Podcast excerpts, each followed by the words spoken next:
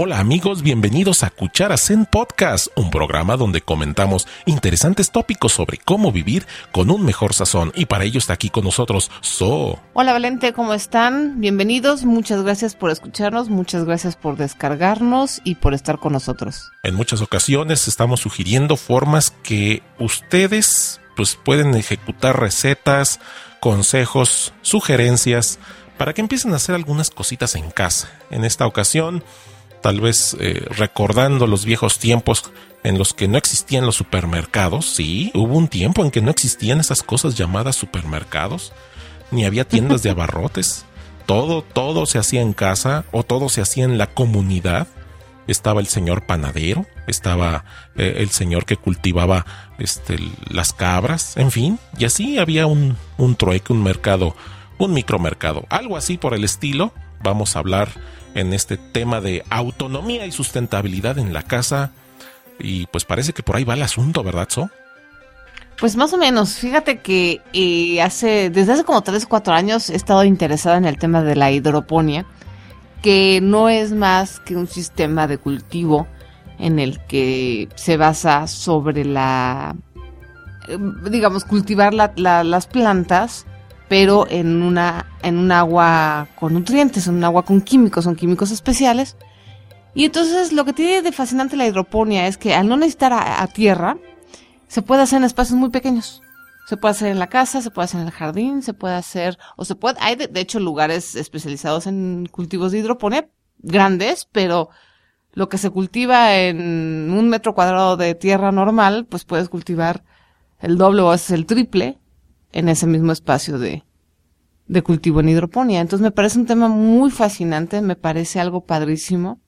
Desafortunadamente ya no tuve tiempo de meterme a, hacer mis cultivos porque bueno, pues tuve que decidir entre la hidroponía y el blog de finanzas. Y bueno, ganó el blog. y este, pero, pero me, me, vaya, he seguido leyendo el tema porque me encanta. Todavía tengo ilusión de, de sembrar mis, mis lechuguitas y mis, mis chiles y mi cilantro, ¿no? Y tenerlo aquí, que son cosas que por ejemplo se echan a perder muy rápido, y poderlo cosechar aquí para poder cocinar, todavía, todavía lo tengo en mente. En lo que viste del tema de hidroponía, eh, me queda la inquietud de si de pronto eh, cultivo una lechuga y a lo mejor me preparo muy a menudo ensaladas, este, o, o le pongo lechuga a mi sándwich o a mi torta eh, llegará un momento en que pueda yo este, alcanzar el tiempo de desarrollo, que no me dé tiempo o que, mi cultivo no genere lo suficiente para mi consumo, puede llegarse, o, como ahorita acabas de decir, la hidroponía este, puede producir más en, en menor espacio que el equivalente a la tierra, pero este, ¿sí alcanzará a, a satisfacer la, la demanda promedio de una familia? Bueno, eso también depende de cuánto, cuánto espacio tienes en tu, ahora sí que en tu jardín hidropónico, porque por ejemplo, lo que sí hace a veces la hidroponía en ciertas especies, como en la lechuga particularmente, es que sí acelera el proceso. Tengo entendido que la lechuga en la tierra se madura a partir de la germinación como unos tres, cuatro meses, y en el sistema hidropónico lo hacen un mes y medio. Sí. Entonces, bueno, también adelantas un poquito el tiempo con ciertas, este, plantas pero bueno, vamos a decir, si tú tienes una familia de cuatro personas, o sea, la cosa es ir aprendiendo, por ejemplo, esto de la lechuga, decir, bueno, a ver, va a ser en un mes y medio, eh, somos cuatro personas, eh, ¿cuántas plantitas de lechuga tenemos que tener en nuestro jardín hidropónico para que no se acabe el consumo y estarlo coordinando, ¿no? Para que en cuanto se acabe una, bueno, ya empieza a nacer la otra y empieza a madurar la otra. Si es cuestión de ir coordinando, yo creo es pero bueno, la idea no es a lo mejor tener hortalizas muy grandes, sobre todo yo pienso en la gente como yo, que somos ratoncitos de, de ciudad y que la mayoría vivimos en edificios y no en casas. Y yo creo que a mí, por ejemplo, no me daría espacio para tener una lechuga, desafortunadamente. Entonces, yo tendría que hacer así como hierbas más pequeñas. Como los chiles. Hay un chilito amarillo muy bonito que es muy chiquitito y la planta es muy bonita, pero no me acuerdo cómo se llama eh, te digo, a lo mejor el cilantro, a lo mejor el epazote, perejil, cosas que son como más, eh, que ocupan menos espacio y que además la, una sola planta me puede servir, una ramita me puede servir para mucho. Claro, Eso también depende del, Exacto, depende del espacio que, que la gente tenga y del tiempo que pueda uno dedicarle, porque como todo, la hidroponía es un hobby, pues que hay que dedicarle tiempo. O sea, sí, es- necesita muchísimo menos cuidado que el, que el cultivo en tierra, pero sí necesita que el, el- ahora sí que el horticultor esté ahí al pendiente. Sí. Tal vez sería una buena actividad el día que me jubile. Fíjate que sí, ¿eh? Sería una buena actividad para, para gente de la tercera edad. No sé si. Que primero exista ese, esa motivación en, en la persona, que tenga, como se dice, los deditos verdes, que, que sí se le dé el, el cuidar plantas. Y pues bueno, pues una actividad este, de hidroponía para, para gente de la tercera edad es lo que se me ocurre, porque sí, con este ritmo de vida, pues digamos, ya de entrada, eh, la persona promedio que, que se traslada diario a trabajar, ya sea en su vehículo o en transporte público, pues con eso de que le invierte dos horas diarias mínimo al transporte, pues ese es tiempo que podría dedicársele a la hidroponía, pero el transporte eh, roba tiempo, es otro, otro secuestrador de tiempo por ese lado. Pero ahí está. Ok, como dices, algunas especias, el cilantro, cositas para ir aderezando la cocina y decir, ah, mira, ahí está mi plantita y agarro para ponerle al, a este guisado, a esta preparación que, que estoy realizando. Las fresas, esas, esas me laten mucho, han de salir muy desinfectadas, ¿verdad? Sí, eh, me refiero a que como no, no crecen en tierra lleno de bacterias, en la hidroponía la fresa se ha de dar y ha de estar muy limpia. Sí, en general eso es una de las ventajas de la hidroponía, no nada más con las fresas, sino con todos los, todos los cultivos. Son mucho más limpios y eh, está mucho más controlado el nivel de, de crecimiento, el nivel de nutrimentos, el nivel de, de, de limpieza. En, en general en todas las plantas. De las fresas es particularmente notorio porque ya ves que las fresas son, son particularmente sucias, ¿no? Hay que lavarlas y desinfectarlas. Y, Sí. en, en cambio, con la hidroponía, efectivamente sí es muchísimo más limpio. La inversión para, De hecho, un- está padre. para una granja. Ujú. No, lo que, lo que me gustó a la hora de estar investigando es que prácticamente puedes cultivar todo. O sea, yo aquí hice una lista pequeña, así de, Sí. desde zanahorias, eh, pero puedes cultivar nabos, obviamente chiles, ajo, cilantro, lechugas, eh, no me acuerdo, hay otras frutas. Eh, entonces dije, wow, de verdad que la- las opciones son muchísimas. Hay plantas que, que no, no son susceptibles de hidroponía, una gran variedad, pero también hay que, hay que ver lo que sí se puede. Por ejemplo, si quiero un- una, una palmera de cocos, pues no, no se puede. Sí, no, está complicado. Y, y creo que la papa tampoco, no estoy segura que la papa se puede. Ah, Pero bueno, digamos, no todo se puede, pero caray, las opciones son muchas. Claro. y de hecho estuve, estuve leyendo acerca de las ventajas. Eh, lo- bueno, una de las ventajas que les decía es esta parte de la concentración, ¿no? Eh, en lo, se puede de- cultivar el doble de plantas de lo que puedes cultivar en la tierra. Eh, otra de las grandes ventajas que tiene la hidroponía sobre la tierra es el nivel de control que tiene el horti- horticultor en relación a los nutrimentos, ¿no? Eh, como todos los nutrimentos están en el agua y uno la hace un poco de químico, ¿no? Le balancea, le pone, le quita. Todo lo que entra a la planta y a través de lo que crece está en nuestro control. En cambio, en la tierra, bueno, pues ahora sí que uno fertiliza la tierra y la cuida, pero finalmente es así como una especie de ruleta rusa, ¿no?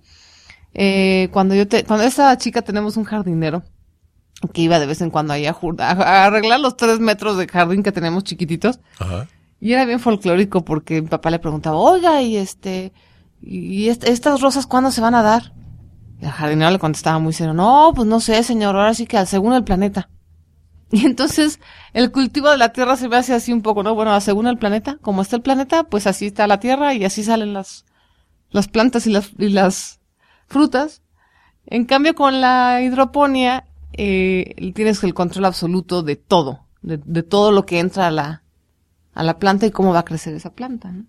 También entrará en juego eh, ese tema que a veces se me antoja esotérico de plantarlas en cierta fecha o en cierta lunada que si pones la planta en, en alguna fecha en particular se da mejor, dicen. Dicen algunas, algunas plantas sí. Yo no sé qué tanto, porque yo la verdad que tampoco le hago tanto a la jardinería. justamente para mí, eh, la jardinería es un gran hobby y justamente para mí la hidroponía es como, como la sustitución de la jardinería en un espacio pequeño. Entonces, justamente por eso estoy interesada, porque soy bastante papa. He oído hablar de eso, de las fechas y de en qué temporada lo plantas y pones la semilla, y, pero la verdad, soy muy ignorante del tema. Para quien entre desde cero, hay que tomar cursos. Hay varias instancias dando cursos de hidroponía.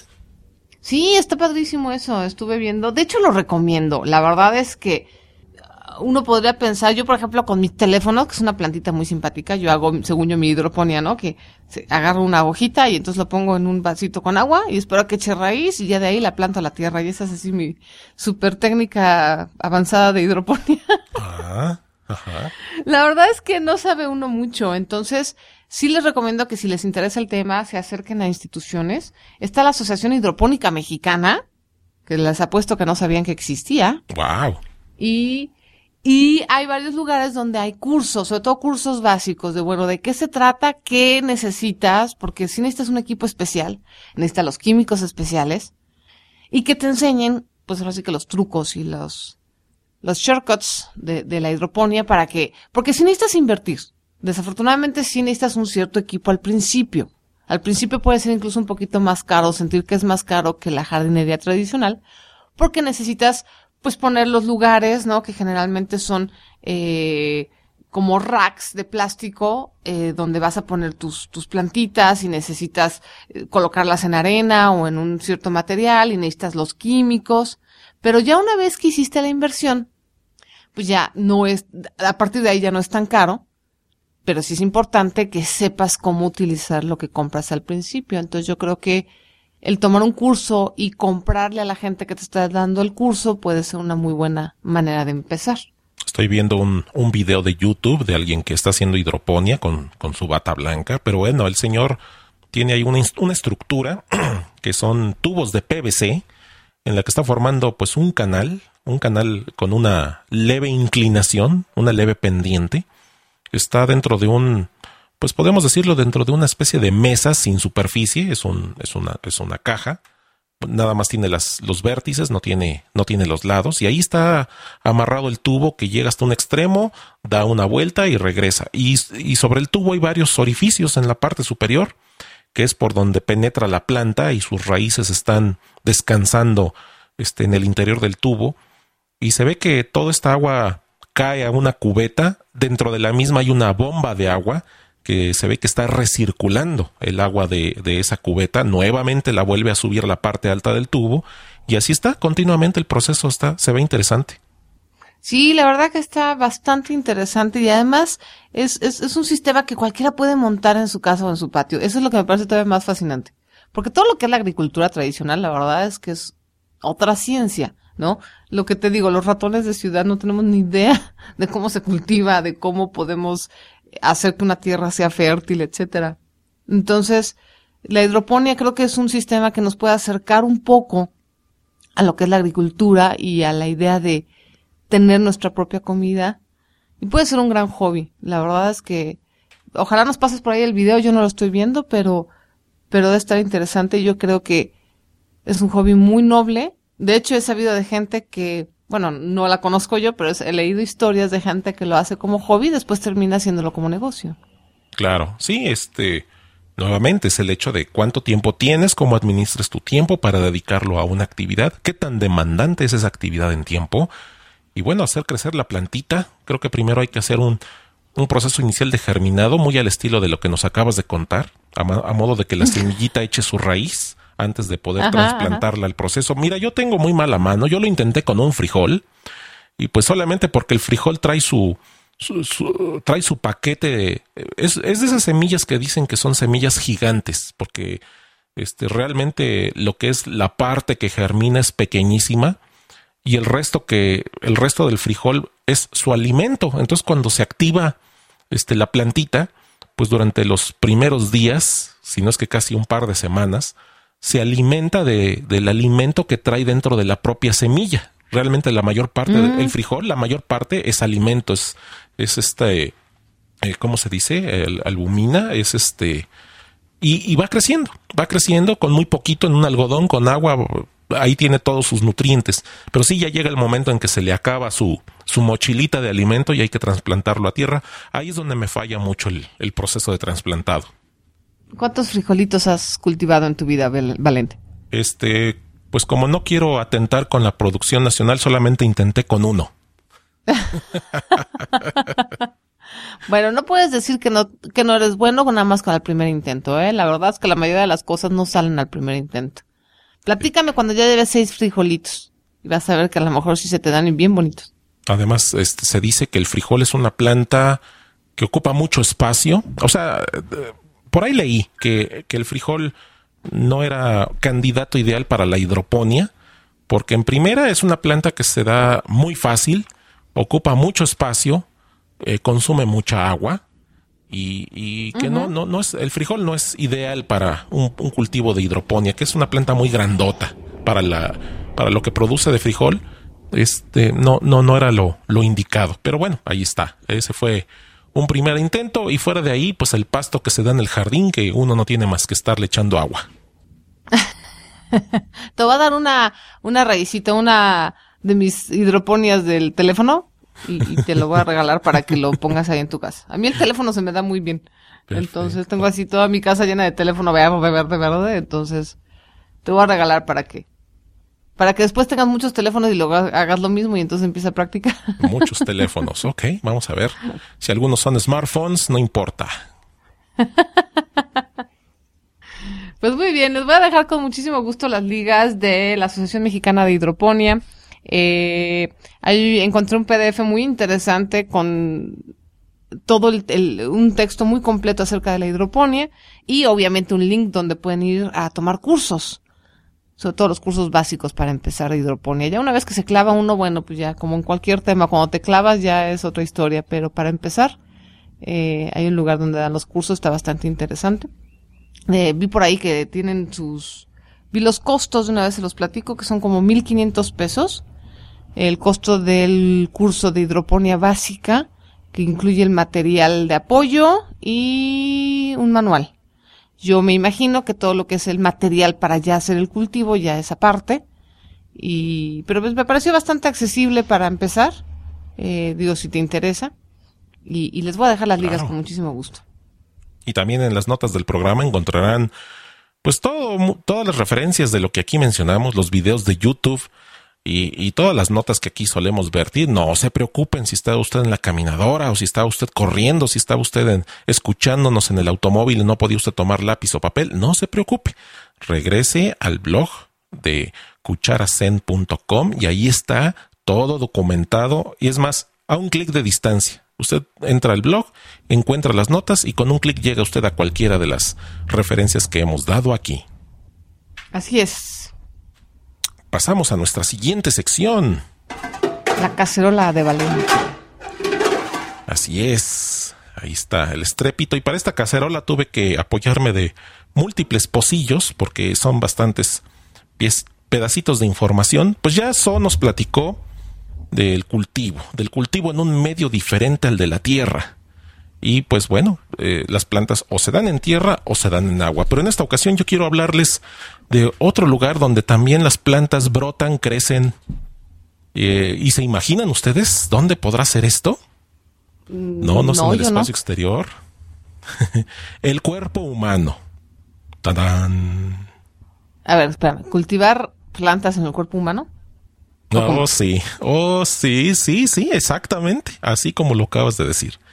Pues la cosa es que encontré una gran cantidad de notas de situaciones en las que por alguna u otra razón alguna semilla llega a alojarse en el cuerpo de las personas y crecer. Oh my god. Creepy. por ejemplo. Está como de película de, medio, medio apocalíptica, medio de ciencia ficción, medio de terror. Sí. Por ejemplo, empiezo con el caso de una planta que crece en el ojo. Mm. Un niño llamado Julián Fabricius, con siete años de edad, corría feliz y alegre por los campos en Sudáfrica, y pues de pronto trataba de atrapar una mariposa y que se cae el niño, se tropieza sobre el pasto.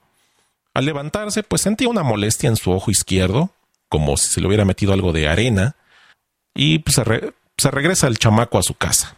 Se lo comenta a su mamá, ya cuando llegó a la casa pues, sentía dolor, ya tenía algo de inflamación, pues que se lo llevan con el oculista y pues el oculista lo revisa, no encontró nada en que causara el, dolor y la molestia, así que le aplicó unas gotas lubricantes y anestésicas para que ya se le bajara la molestia.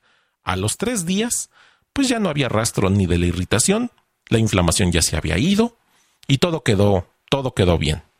Un año después, el niño le dijo a sus padres que sentía comezón en el ojo izquierdo y a veces se le nublaba la vista, como si hubiera algo en el párpado. Entonces el papá le revisó el ojo y auxiliado con una, un lente de aumento, con una lupa, vio un pequeño objeto blanco que estaba en la córnea cerca de la pupila, pues que se lo llevan de regreso con el oftalmólogo y después de revisar dijo que sí, en efecto, había un objeto blanco incrustado en el ojo y pues parecía una especie de hierba.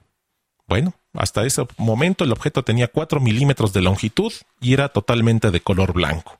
Para extirparlo se lo llevaron a, un hospital para que le hicieran una microcirugía de 30 minutos y pues ya cuando extrajeron la eh, el objeto de la córnea del niño, se le envió a un experto en botánica, el cual explicó que se trataba de una planta de la especie Cosmpositae, de la misma familia de los crisantemos y de las margaritas. Ahí está, una planta que se da en el ojo de un niño. Bueno, pero no maltrató su córnea ni nada, o sea, el niño puede ver bien. Sí, sí, el niño quedó bien. Pues digo, el objeto era ah, chiquito, de 4 milímetros, pero pues ahí está la planta que se activó después de un año de estar alojado ahí. Qué barbaridad, qué, qué historia. Sí, y, y, sobre de estas, este, siguen habiendo este, muchas. Eh, eh, por ejemplo, hace, hace un par de años recuerdo que en la televisión un noticiero consignó el caso de un, de un ancianito aquí en México al cual estaba creciendo un cuerno, le estaba creciendo una, pues una, un tronquito, era un pequeño tronquito como de 15 centímetros de, de altura, la mitad de una regla escolar.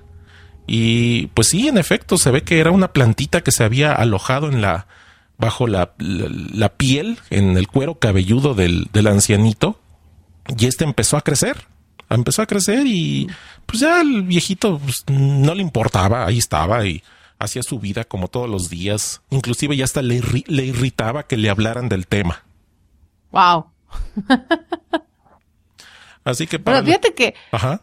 Eh, perdón, eh, me impresiona un poco la vida. Eh, hace poquito estaba yo en un restaurante y pasó un señor con unas plantas preciosas. Tenían unas hojas divinas que dice que el señor decía que eran alcatraces de agua. Y a mí me encantaban las hojas. Entonces le compré como cuatro. Y lo que pasa es que yo no tenía planta, digo, no tenía yo macetas, y entonces me tardé en comprar las macetas, las tuve en agua, y a la hora que las trasplanté fue una gran desgracia porque se murieron, ¿no? Y yo así oh. lloraba, decía yo, ay, maté cuatro plantitas. y entonces me di cuenta que agarré las, ya cuando vi que estaban muertas, agarré las macetas y las puse en la, en el balcón.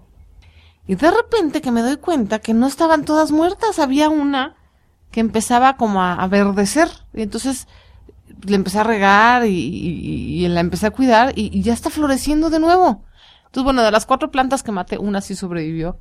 Pero me impresiona, lo que me impresiona de esta historia, de lo que me cuentas tú del viejito, es como la vida, lo que más, vaya, digamos que su, su, su programación es sobrevivir. Sí. Y cómo a veces hay plantas y hay cosas que sobreviven en las circunstancias más extrañas y más inhóspitas y más difíciles. Claro. Y aún así sobreviven, ¿no? Sí, sí, sí, sí. Mira, aquí tengo otra nota. Un, médicos que se sorprenden al hallar una planta en el pulmón de un anciano. Pues nada. Wow, adentro de un órgano. Sí, este, todo parece que el anciano estaba comiéndose sus frijoles y en una de esas inhaló y un frijol se fue por el camino equivocado y pues después ahí, ahí estuvo el frijol y empezó a, a brotar una planta de arvejas.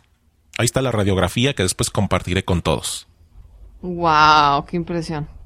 Después tenemos. Bueno, yo no te vas. Perdón. Sí, sí, adelante, adelante. Yo, yo le sigo recomendando la hidroponía, ¿eh? La verdad. pero, pero en agua, no en el cuerpo. sí, no, no, no. A ver. Digamos que hidroponía tradicional. Exactamente. No, no, no sean tan aventurados. Por ejemplo, hace cuatro meses en, en Yahoo Respuestas, alguien publicó, me metí una semilla de mandarina en mi oído y no se sale. No digan que fue algo estúpido porque la verdad lo fue, pero ahora quiero saber cómo hacer para sacármela. Tengo 12 años, ayúdenme. Les voy a dar la liga, ahí está, es un hecho real. Hay unas personas que se llaman otorrinolaringólogos y entonces tú vas con él y ellos tienen unas pinzas muy bonitas especiales, así muy chulas, muy cucas. Y, y con esas pinzas y con unos lentes especiales pueden sacarte la semillita del oído, mi rey. La siguiente, la siguiente es un comentario en un blog de un cuate y le voy a tratar de dar la, a ver si, si, si, si le doy la inflexión adecuada. Dice, inhalé flores de girasol. La semana pasada, este, inhalé unas flores de girasol y siento que se me ha pegado alguna en la parte trasera de mi garganta. Este, fui a cuidados intensivos, se rieron de mí, me dijeron que no había forma de que se me pegara una semilla de, de girasol y que se puede quedar, este, bueno, que no hay forma de que se quede ahí atascado y no me hicieron nada. Díganme, ¿tengo una semilla de girasol pegada? Pues, pues amigo, pues ¿qué andas inhalando, oye? Salud. O, no, o no las, no las huelas tan duro, nomás es así el aroma, no. No, no, las succiones con la nariz, amigo. Pues como esta, aquí tengo, aquí tengo una gran cantidad de casos de plantas que invaden el cuerpo humano que lo podrían llevar usted a pensar que es una teoría de conspiración y que a lo mejor las plantas están tratando de invadir a la humanidad. Sí, te digo como película apocalíptica de ciencia ficción. Para las notas del programa también les voy a compartir varias, eh, un par de páginas de recomendaciones de qué hacer cuando entra un cuerpo extraño al cuerpo, ya sea al, al, oído, a la nariz. Y pues bueno, las primeras medidas de, de primeros auxilios que tomar. Si ya es, se, ve que es complicado, pues vayan al hospital o vayan al otorrino. Sí, por favor. Hay, hay, hay, eh, me decía un otorrino que los, los oídos se deben de tocar con los codos. Eso significa que no debe de uno andarse metiendo cosas en los oídos y menos, y tampoco tratando de sacar, o sea, es decir, ni siquiera la cerilla es recomendable que la estés sacando tú manualmente, eso es algo que debes de hacer con un profesional. Entonces, con los oídos mucho cuidado, eh, si tienen algún objeto extraño o sienten algo raro o simplemente se les tapa los oídos, vayan con un profesional, de verdad, eh, es un órgano delicado, todo lo que es el conducto del, del, de los oídos, eh, son, son, está, tienen, ¿cómo se dice esto? Cartílagos muy delicados. Entonces les recomiendo que, que vayan con un doctor, por favor. Igual si se, les introduce un objeto en la nariz o en cualquier parte del cuerpo, vayan con un especialista, aunque les dé pena, no importa. Es mejor tragarse la pena que terminar lesionado. ¿Estás de acuerdo? Así es, definitivamente. Y tal es la cultura de esta invasión de las plantas en el cuerpo humano, que también les voy a dejar en las notas del programa un cuento infantil, que es el cuento infantil de una planta en el estómago. Es la historia del niño Hermes que andaba chupando frijoles y su mamá le dijo deja de chupar esos frijoles. Hermes le preguntó ¿Por qué, mamá? Ni que me fuera a morir. Y su mamá le contestó Pues cuando yo era niña, mi abuelita me decía si te tragas los frijoles crudos, te crece una planta en el estómago. Esta historia la podrán continuar leyendo en las notas del programa. Así es. Pues ahora pasamos. Pues yo creo que terminamos aquí. Sí. ¿Qué? El consejo Zen. ¿Nos van a dar un consejo Zen? ¿Nos vas a dar consejo Zen? Ah, consejo, consejo. ya se me había olvidado el consejo Zen. Consejo. Consejo Zen. Pues mira, es un consejo muy pequeño, pero eh, tiene que ver un poquito con la información. Eh, ahorita que estamos hablando de cultivos, generalmente los seres humanos tenemos la tendencia de hacernos ideas. Y peor tenemos la tendencia de quedarnos con esas ideas sin investigar. Entonces, el consejo Zen del día de hoy es no pelearte, no te pelees con conceptos que no conoces a fondo, porque están, hablan mucho de ellos o están muy satanizados. Un ejemplo de eso es los transgénicos. Me he dado cuenta que hay mucha gente que no tiene ni idea de lo que es, pero suena muy fuerte. La palabra transgénico suena así como que transgrede o suena muy agresiva y no, pero en realidad no saben cuántas personas he, he oído y he leído que argumentan en su contra y no tienen idea qué son. Entonces, igual y si quieren en el próximo programa podemos hablar un poquito de lo que son. Ahorita no me quiero clavar en eso, pero antes de estar en contra y antes de pelear y antes de sentirse ofendidos, averigüen, investiguen, vean realmente qué son, cómo pueden realmente afectarte y cómo pueden beneficiarte. Y entonces ya, una vez informados, pueden entonces tomar la postura que, que les parezca correcta, pero infórmense, por favor. Lo mismo aplica para otras, otras áreas como el cambio climático. Acérquense a especialistas de verdad, acérquense a profesionales, acérquense a universidades. Hay científicos que están dispuestos a, explicarles la realidad de las cosas desde el punto de vista científico, con pruebas, con métodos de análisis y de investigación. Así que no se vayan con la revista sensacionalista ni con ese programa de radio matutino que solamente busca sorprenderles, porque esa es la fórmula para tener este su público. Así que busquen, busquen la verdad. Infórmense antes de enojarse o discutir. Pues llegamos así. Es más sano. Sí, llegamos al 12. Este fue el episodio 12. Eh, les recordamos, les recordamos que por favor escríbanos. Ustedes eh, dictan el curso de este programa. Ustedes pueden dirigir su correo electrónico a la siguiente dirección. so arroba todo lo que hemos vertido aquí, así también como en el blog, hay notas donde usted también puede participar, dejando sus comentarios en las notas del blog, en la página web que se llama cucharasen.com. Y en Twitter usted también puede dejar un tuitazo, comentarnos alguna nota, algún interés en 140 caracteres, su recomendación directa y al grano en la cuenta de Twitter llamada Arroba Cucharasen y también la tuya, ¿no? Arroba Pyme Empresa Libre. Pyme Empresa Libre es ahí donde también escucho, donde paro oreja. Y pues este programa es Cucharasen. Les agradezco. Muchas gracias. Qué bueno que se toman el esfuerzo de descargar, de seguirnos, de estar viendo, eh, tomándonos el pulso de lo que estamos haciendo con toda atención de mi parte, pues no me resta más que invitarlos a la emisión del próximo programa. Y sí, el, abogado me está gritando en el fondo que les dé este, el siguiente recado. Este programa se distribuye bajo una licencia Creative Commons, atribución no comercial, licenciamiento recíproco. Después les explico lo que significa, pero ya cumplí con la parte legal. Básicamente no se lo pirateen, no se lo roben y si lo van a usar, nada más nos dan crédito. Exactamente. Ni yo lo había podido haber dicho mejor. Es que mi abogado me asesoró. Eso es importante, ya ven. Hay que preguntar, hay que acercarse a los profesionales y preguntar qué sí se puede. Muchísimas gracias. También por mi parte es todo. Eh, estamos fascinados, Valente y yo, haciendo este podcast. Espero que nos descarguen. El que sigue es el número 13, es el número de la suerte. Así es que por favor, no se lo pierdan. Así es, pues estuvimos con ustedes, So y Valente. Nos escuchamos en la próxima. Adiós. Bye. Y corte.